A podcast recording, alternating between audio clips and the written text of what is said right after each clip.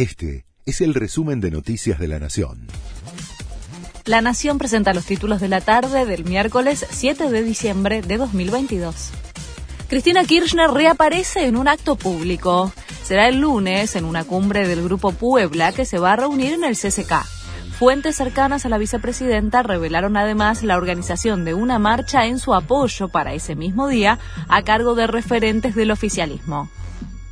La fiscal de Bariloche imputó a los jueces y funcionarios que viajaron con empresarios al sur. Además, el gobierno formalizó su denuncia penal contra los funcionarios judiciales y porteños que habrían cometido los delitos de recepción de dádivas y de incumplimiento de los deberes de funcionario público.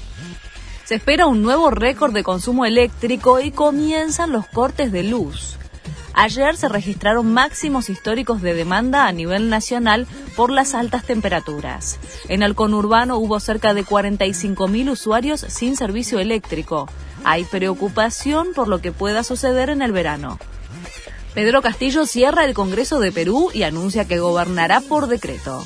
El presidente hizo el anuncio poco antes de que comenzara un tercer intento de destitución en su contra, impulsado por el Parlamento que iba a debatir su posible remoción por permanente incapacidad moral. Hay renuncias dentro del gobierno, mientras que la medida provocó el rechazo de distintas fuerzas políticas que denuncian un golpe de Estado.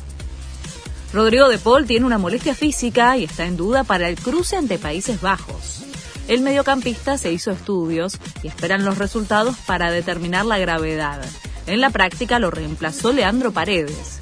De Paul hizo kinesiología y esta noche o el jueves a primera hora se realizará un nuevo estudio.